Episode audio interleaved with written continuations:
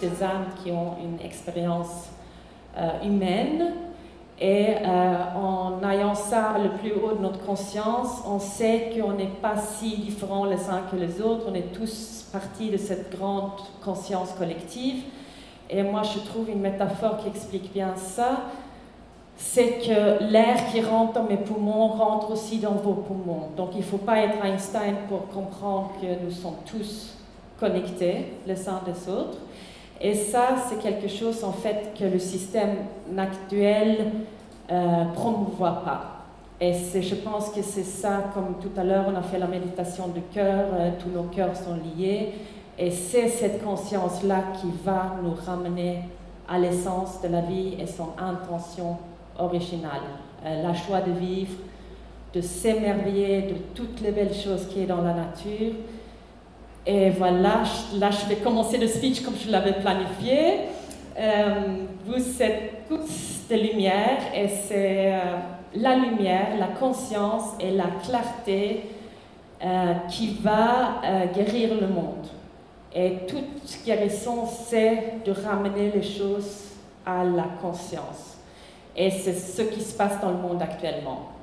Et donc, il faudrait mette de plus en plus ensemble pour, que ça monte. Et il y a plusieurs manières de mettre la lumière sur les choses. Euh, donc, dans une guérison personnelle, euh, c'est qu'on prend tout ce qui est caché, blessé, enfoui dans son subconscience et on prend tout ce qui est sombre en soi-même et on le ramène à la lumière. Donc on prend le sombre et on le monte à la lumière. Et c'est là que les choses, tout euh, notre corps de souffrance, elle peut partir. Et c'est un miracle. Moi, je fais l'expérience de ça tout le temps quand, je guéris les gens. Euh, je vais seulement dire deux mots comment ça marche, mon don. C'est que j'ai un don, euh, comme dans l'espace de l'âme, il n'y a pas de temps, donc nos âmes vivent dans une dimension où le temps n'existe pas. Et c'est pour ça qu'on parle tout le temps maintenant du saut quantique, euh, la guérison quantique, ça veut dire que les choses peuvent se passer par miracle. Donc je me connecte à la personne euh, en regardant une photo, donc je travaille avec des gens partout dans le monde, et je reçois un film de blessures que les gens portent. Donc c'est quelque part euh, les dossiers enfuis qui sont montrés. Et quand je les vois, je sors les choses, donc je sors euh, des serpents, des araignées, ça c'est des insectes, ça c'est des symboles d'émotions euh, négatives, parce que tout ce que je vois c'est blessé, donc tout ce que je vois je sors. Je vois aussi du langage de rêve, des ceintures autour de la taille, autour des émotions. Je vois des, des cônes de travailleurs, les cônes orange de travailleurs. C'est pour dire qu'on a mis une domaine de sa vie en attente. Donc ça, par exemple, on peut avoir ça dans la chambre ou dans le parti privé. Ça veut dire euh, ne vous apprêchez pas, euh, je mise ce côté-là en attente. Ça peut aussi être euh, dans le moi intérieur, donc ça c'est tout un langage aussi. Après, je vois aussi des choses clairvoyantes, des choses vraies qui sont passées dans la vie de la, de la personne. Et en fait, tout ce qui vient visible, donc c'est justement ça la, guérison, la conscience, c'est de rendre les choses visibles tout ce qui vient visible, euh, je donne à la terre. C'est la terre qui est la force guérissante derrière ce que je fais. Et euh, j'ai fait énormément de voyages spirituels. Et ce que j'ai trouvé lors d'un voyage spirituel, c'est qu'en fait, la terre, c'est notre vraie mère. C'est la personne qui nous aime sans condition.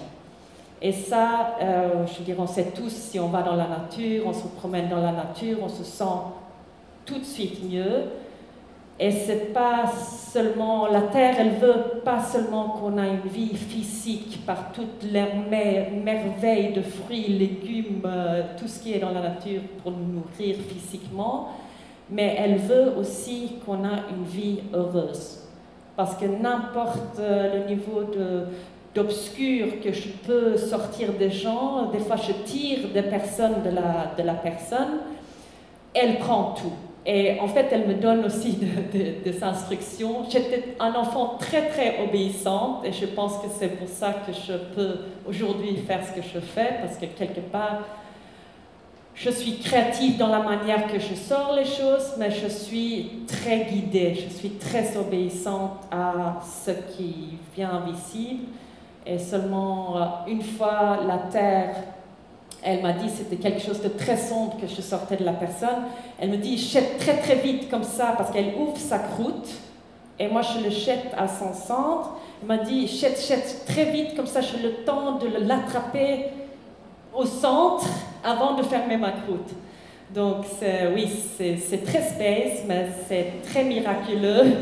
Et euh, j'ai vraiment une énorme gratitude de, l'avoir comme force guérissante dans ce que je fais. Et je fais l'expérience de, de, mots physiques qui disparaissent, donc de gens qui ont des mal au dos depuis 7 ans par exemple, mais le fait que j'arrive à voir le nœud de l'origine le schéma négatif s'est créé, et en, sortant ce nœud, euh, la douleur disparaît. Donc voilà, donc euh, la lumière, la conscience, la vérité, ça c'est des choses qui vont euh, nous d'abord guérir soi-même pour qu'on puisse œuvrer dans un endroit juste et vrai, et après partager cette guérison avec le plus de gens possible. Il y a d'autres manières qu'on peut éliminer les choses. Donc il y a le fait de prendre l'obscur qu'on a en soi et le mettre à la lumière, que ça, disparaisse. Euh, sinon, euh, il y a aussi l'éveil divin. Ça, c'est carrément qu'on a la lumière qui descend sur nous. Et ça, je pense qu'il y a plusieurs personnes ici aujourd'hui qui ont eu cette expérience. Et moi, j'ai eu cette expérience quand j'avais 24 ans. Euh, je vais avoir 50 cette année, donc il y a un petit peu de temps. ça, c'est une expérience hors de, de, la vie. Je veux dire, c'est parce qu'on se trouve dans une dimension où la dualité n'existait pas, son ego n'existait plus, tout est complètement, parfaitement. Euh, J'ai pensé hier en voyant toutes ces belles personnes dans le film, le blanc qui était entre les personnes. Je dis, parce que je trouvais que c'était un blanc très intense, et je me suis dit, ça, ça s'approche de, comme c'est de rester dans ce faisceau lumineux qui fait que tout est absolument parfait. On n'a besoin de rien, euh, je veux dire, c'est la perfection absolue. Et donc, mais je pense qu'il y a une troisième manière, que, il y a plein d'autres manières qu'on doit inventer et créer ensemble, mais c'est qu'on peut aussi illuminer les choses par en bas. Et ça, je pense que c'est ça qui est en train de se passer dans le monde actuellement. Je veux dire, euh, tous les gens qui sont conscients commencent à partager, de, parler, de, et donc cette conscience collective, elle est en train de monter, monter, monter pour qu'on puisse cet euh, nuage obscur que je pense qu'on est tous qui ici aujourd'hui, on sait qu'il y a cet euh, nuage obscur au-dessus de nos têtes euh, qui euh, un système qui n'est pas humain, qui n'est pas proche des valeurs du cœur, qui n'est pas... Donc je pense que ce qui, on est là aujourd'hui aussi, idée, c'est pour nous encourager à cette illumination par en bas. Et je pense que en restant, en, pas, parce que par exemple, Marianne Williamson, c'est ça que je voulais dire, c'est une femme euh, spirituelle en États-Unis qui, euh, enseigne dans le cours en miracle. Elle dit que euh, c'est notre lumière et pas nos parties obscures qui nous font le plus peur. Et moi, je me suis demandé si c'est pas ça qui fait que cette nuage obscur peut rester au-dessus de nos têtes parce que ça fait en quelque sorte partie du système que jouer petite, euh, croyez pas que votre opinion compte, euh, il faut être 100% sûr des choses pour pouvoir s'exprimer. Et je pense que c'est cette peur de nos lumières qui fait que le monde il est tel qu'il est aujourd'hui. Et je pense aussi justement que les gens qui sont, euh, moi je suis une de ces personnes, mais je veux dire les gens qui sont très lumineux, ils sont un pourcentage de doute. C'est pas des gens qui, qui voilà, c'est comme ça et c'est fixé, c'est fiché. Parce que si on y réfléchit vraiment, d'être 100% sûr de quelque chose, c'est le fanatisme. Hein? C'est pas propre à la vie, parce que la vie, c'est du mouvement, c'est du changement, c'est l'évolution. Donc je pense que aussi pour nous encourager tous, c'est de même si on n'est pas, même si on garde notre petite partie de doute, sois fier de cette partie de doute. Je me rappelle euh, le jour où euh, j'ai entendu la pluie faire de la musique sur le feuille de mon jardin. Euh, j'ai eu une flash comme ça, je me dis c'est incroyable, mon jardin, c'est une symphonie orchestrale de la nature. Je voyais les petites gouttes qui tombaient.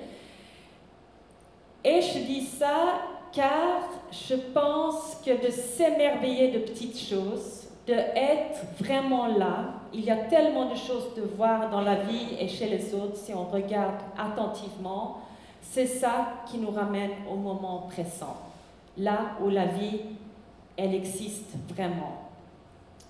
Euh, donc je pense aussi euh, en œuvrant pour la conscience du monde, euh, il y a une grande partie du choix, de vivre, de, de, de, ramener la vie à son intention originale et la gratitude d'être vivant. Euh, j'ai beaucoup euh, réfléchi sur le bien et le mal, et finalement, tous ces films de Hollywood et tout ça, c'est un peu vrai, quelque part.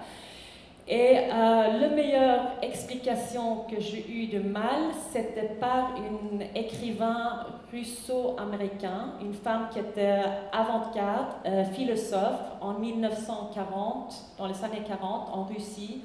Elle a écrit un livre qui s'appelle La Grève. Et euh, ben, après, il y a les partis extrême droite qui a pris sa philosophie comme leur euh, enseignement.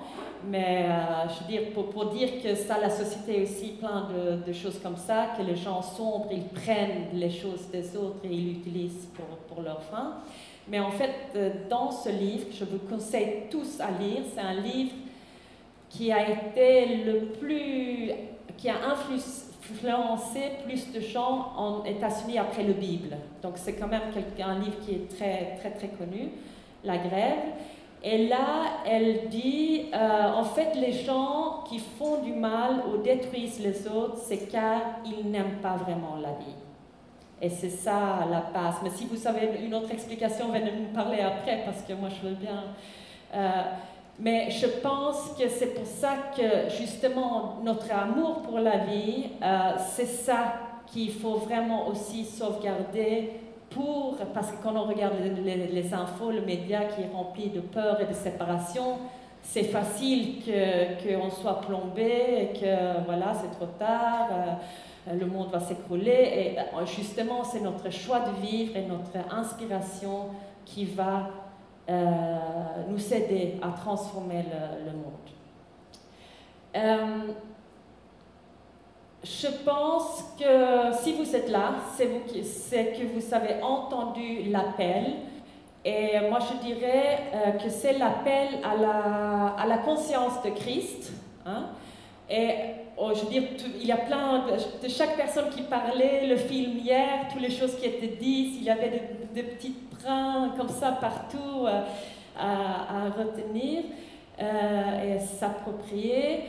Et euh, donc la conscience de Christ, en fait, qu'est-ce que c'est? C'est la conscience du cœur, on peut dire. Donc parce que ce qui est le vrai message de Jésus, c'est que il savait qu'il était. Il savait qu'il était de l'amour et malgré la crucifixion, il s'est tourné vers son âme et la résurrection plutôt que d'accepter la culpabilité de Romain qui lui a crucifié. Et euh, c'est ça notre rôle. Malgré les crucifixions qui, qui, sont dans la société, qui, sont, qui viennent vers nous, c'est euh, la conscience, c'est de euh, toujours garder cette foi et la, le savoir de qui on est. Et c'est ça, c'est ça en fait le but de la vie, c'est de se rappeler qui on est. Et euh, comme ils disent dans la communauté spirituelle anglophone, ils disent Remember who you are. Rappelez-vous qui vous êtes. Et ça, c'est vraiment. Et, ça, on peut aussi s'aider de se rappeler parce que c'est très facile d'oublier. C'est sais pas pourquoi, mais c'est comme si la vie, elle est faite comme ça. Euh, on oublie, après il faut se rappeler, il faut se rappeler. Donc ça, c'est vraiment quelque chose de très important dans les années à devenir. Et aussi euh, d'aider les gens qui sont dans l'aveuglement, qui ont oublié qui ils sont, leur céder, même si certaines personnes sont complètement fermées, là on peut rien faire, mais si on peut mettre un petit peu un brin de lumière au, champ et être un phare pour les autres, euh, nous, nous participons à augmenter la conscience de ce monde et les ramener aux vraies valeurs euh, du cœur. Car euh, j'aimerais dire que la conscience de Christ, c'est la conscience de cœur. Et en fait, c'est lié, je veux dire, on a beaucoup ce matin aussi parlé de, du cœur. Et en fait, le cœur, c'est le premier organe qui se crée dans une vie terrestre. Et le cœur contient aussi les valeurs vers lesquelles euh, euh, nous devons nous, nous inspirer pour être euh, dans, dans, dans l'intention de la vie quelque part. le cœur contient la loyauté à la vie. Donc pour ça, on peut dire que c'est la choix de vivre parce qu'il bat dans toutes circonstances. Le cœur aussi contient la gentillesse, car le cœur, euh, il donne tout, il n'attend rien. Le cœur contient la compassion, car euh, il fait l'abstraction de n'importe quel état d'âme que nous sommes et il continue à battre. Euh, donc le cœur, c'est vraiment notre phare, je pense, dans les années à venir. Et la compassion, c'est une émotion très importante à sauvegarder précieusement, car la compassion, ça crée des ponts entre les gens, à la place de la séparation et la division, qui euh, justement euh, le système veut nous faire croire qu'on doit se battre les uns contre les autres et qu'on est séparés les uns des autres. Donc la compassion, c'est très important. Euh, faites voir où j'étais. Euh, oui, en fait, euh, je voulais vous parler d'une prémonition que j'ai pour, pour vous inspirer. C'est un peu proche de ce que Barbara Max de sa prémonition. à un moment, je fais une méditation arigato.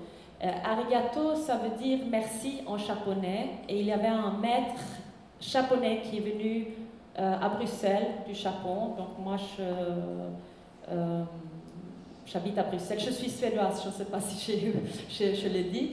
Euh, donc, je fais une méditation collective pendant trois heures. C'était très beau, très intense. Je suis passée par plein d'états d'âme différents, le pardon, la gratitude. Et à la fin de ces trois heures de méditation, euh, tout d'un coup, je me suis euh, trouvée à flotter dans, l'espace. Et j'ai aperçu des réalités parallèles. Et après, j'ai tourné les yeux vers la Terre. Et là, j'ai vu euh, deux grands gratte-ciels noirs avec des fenêtres si noires qui étaient posées au sommet du monde. je ne sais pas euh, c'était sombre et obscur, mais c'était vraiment posé au sommet du monde. Et euh, je n'ai pas eu le temps, de vraiment réfléchir avant que la croûte céleste, elle s'ouvre et elle engloutit les deux gratte-ciel. Et je pense que c'était le symbole que euh, c'est la Terre qui va s'en occuper de décomposter le, système actuel qui, a le pouvoir sur le monde. Et euh, je me suis dit aussi, euh, juste maintenant, pendant les jours qu'on est là, j'ai eu une nouvelle pensée que c'est peut-être aussi euh, que le fait qu'il y a plus de visibilité de la maltraitance de la terre et que de plus en plus de gens deviennent conscients de ça, qu'il y a plus de visibilité de la maltraitance de la femme et plus de gens deviennent conscients de ça. Donc ces deux choses qui sont en train de monter, qui en fait l'un est le reflet de l'autre parce que la terre c'est la terre-mère et, je veux dire c'est aussi des qualités féminines, nourricières et tout ça. Et toute cette conscience qui est en train de monter, c'est ça aussi qui va illuminer un peu euh, euh, la maltraitance du système quelque part. Et moi j'aime bien imaginer cette vision, c'est comme s'il y a une montagne et le haut de la montagne, elle est dans l'obscurité et alors il y a la lumière qui monte, qui monte, qui monte, qui monte et que finalement ça va terminer par illuminer le sommet de la montagne. Et euh, je, ça, il euh, faut, croire. Euh, je voulais aussi vous faire partager, je ne sais pas si j'aurai le temps, mais de deux messages de gens qui sont déjà morts qui sont venus me parler, car euh, on sait très bien qu'on ne va pas être ici éternellement. C'est un passage euh, dans l'infinité du, du, temps terrestre, ce temps qui n'existe pas dans le monde spirituel, mais qui est mieux placé pour nous enseigner la vie que les gens qui sont déjà morts et qui ont la synthèse de leur vie? Euh, donc, euh, j'habitais, euh, j'habitais en France d'abord, après maintenant j'habite à Bruxelles, mais j'avais une période où j'habitais en États-Unis. J'habitais à Washington DC à, l'époque. Et ma marraine, elle est morte en Suède et je n'ai pas pu aller la visiter. Mais je n'ai pas eu besoin car elle est venue me visiter de au-delà. Ma marraine, c'est une femme très douce, très belle. Classique, et, euh, mais elle ne s'est pas permis de vivre en étant vivant. Elle avait beaucoup de règles, beaucoup de restrictions. Euh, et seulement pour expliquer un petit peu son caractère, quand elle, elle, est, elle, est, morte à l'âge de 49 ans, l'âge que j'ai maintenant, quand elle séchait son linge, elle le mettait dans le sèche-linge. Il fallait arrêter le linge 10 minutes avant que ça soit sèche. Après, il fallait le pendre que ça sèche encore. Après, il fallait le descendre de centre, le, plier et que ça sèche dans des piles avant de le mettre dans l'armoire. Donc, il y avait beaucoup de choses de perfection, de, de restrictions, du contrôle. Et voilà, elle vient me visiter de au-delà. Elle était habillée complètement différent que d'habitude. Elle avait une ma veste en cuir. Elle avait des jeans à la place de son tailleur classique. Euh, et elle me, la première question que je dis, c'est Mais tu vas bien? Elle me dit euh, tout simplement, comme si c'était une évidence euh, Oui, bien sûr que je vais bien. Comment je peux être autre chose que bien? Après, je lui ai demandé Mais tu es où? Explique-moi, je voulais savoir. Et alors, elle me dit, c'est si simple, mais je ne pourrai jamais t'expliquer car tu ne vas jamais comprendre. Et moi, j'étais un peu frustrée parce que je suis quand même une grande ouverture d'esprit. Je, me suis dit, je peux comprendre. Mais elle insiste, elle dit euh, que ce n'était pas possible de comprendre euh, la mort en étant vivant. Je sais qu'il y a beaucoup de gens qui, qui sont morts pendant 25 minutes, qui sont ramenés à la vie, qui expliquent la même chose, mais je ne pense pas qu'il explique tout le mystère de la vie. Et même si on a été dans des réalités parallèles, même si, si on est vivant ici, je ne pense pas qu'on est censé de connaître tout le mystère, car la vie perd son sens. Donc c'est aussi le parti mystère qui, qui, fait que la vie elle est belle et, et miraculeuse. Donc après, je lui ai encore redemandé parce que je voulais m'assurer qu'elle était euh, vraiment bien. Donc je lui dis, euh, je lui demande de nouveau, mais, c'est sûr, tu vas bien. Et là, c'est qu'elle me dit la même chose que la première fois. Elle me dit, mais bien sûr que je vais bien. Comment je peux être autre chose que bien? Mais après, elle rajoute, mais j'ai envie de vivre. Et la manière qu'elle a dit j'ai envie de vivre, c'est comme s'il y a quelqu'un qui m'a arraché mon cœur. J'ai senti toute la souffrance euh, de ne pas avoir vie quand elle avait la vie. Et j'ai compris par son message que tout ce qui existe ici dans la réalité de dualité terrestre, ça n'existe pas dans le monde de l'âme. Et euh, je dis ça car euh, donc toutes les merveilles d'être vivant, de, de, de, la vision, de s'émerveiller, de la vision, de toucher, de, les notes de musique, les plaisirs de goût, tout, tout ça, ça n'existe pas après la vie. Donc j'aimerais quand même dire que même si on veut transformer le monde et le ramener aux valeurs de cœur, il ne faut pas oublier de se donner la permission de vivre. Euh, et ça, c'est important. Et après, euh, oui, j'étais très triste en émergeant de ma rencontre avec ma marraine. J'ai pleuré euh, de larmes et de larmes pour le regret d'une vie, pour le regret de sa vie. et après, quelques années plus tard, il y a un autre ami, un, un ami d'adolescence en Suède, qui est mort aussi. Et c'est un ami que je me sentais très proche parce qu'il était très créatif, on aimait bien, euh, on voyait ce qui était entre les mots, on aimait bien ramener de l'imaginaire, de fantaisie euh, dans les petites choses. Euh, par exemple, seulement pour expliquer aussi un petit peu son caractère, à un moment, il avait une mouche comme animal de, compagnie. Et il pouvait parler de cette mouche pendant une heure. Et c'était tellement euh, simple, mais absurde, mais en même temps drôle. Et je pense que c'est ça la vraie capacité de vivre, c'est de ramener de l'extraordinaire dans l'ordinaire. Et quand il est mort, euh, j'étais, je sais pas, je pense même que c'était par Facebook que, j'ai vu qu'il était mort, que comme moi j'ai quitté la Suède il y a 30 ans, donc je ne suis pas beaucoup retournée. Euh, J'étais dans mon lit à contempler le plafond, à regarder le plafond blanc. C'est quelque chose que j'aime beaucoup faire avec les yeux ouverts, seulement pour rentrer dans le rien. Euh, mais comme avant j'avais su qu'il était mort, je me suis dit, qu'est-ce qu'il me dirait maintenant? Quel, est son message quand il a le synthèse de sa vie? Et alors j'ai à peine eu le temps de, de me poser la question, et il me dit, Katharina, écrit cette chanson-là Je n'ai pas compris ce que vous voulez dire, donc je, dis, mais dis-moi, quelle chanson? Et là, il m'a tout simplement dit la chanson qui est dans ton cœur. Rappelez-vous qui vous êtes, écrivez la chanson qui est dans votre cœur et le monde sera plus lumineuse. lumineux. Merci.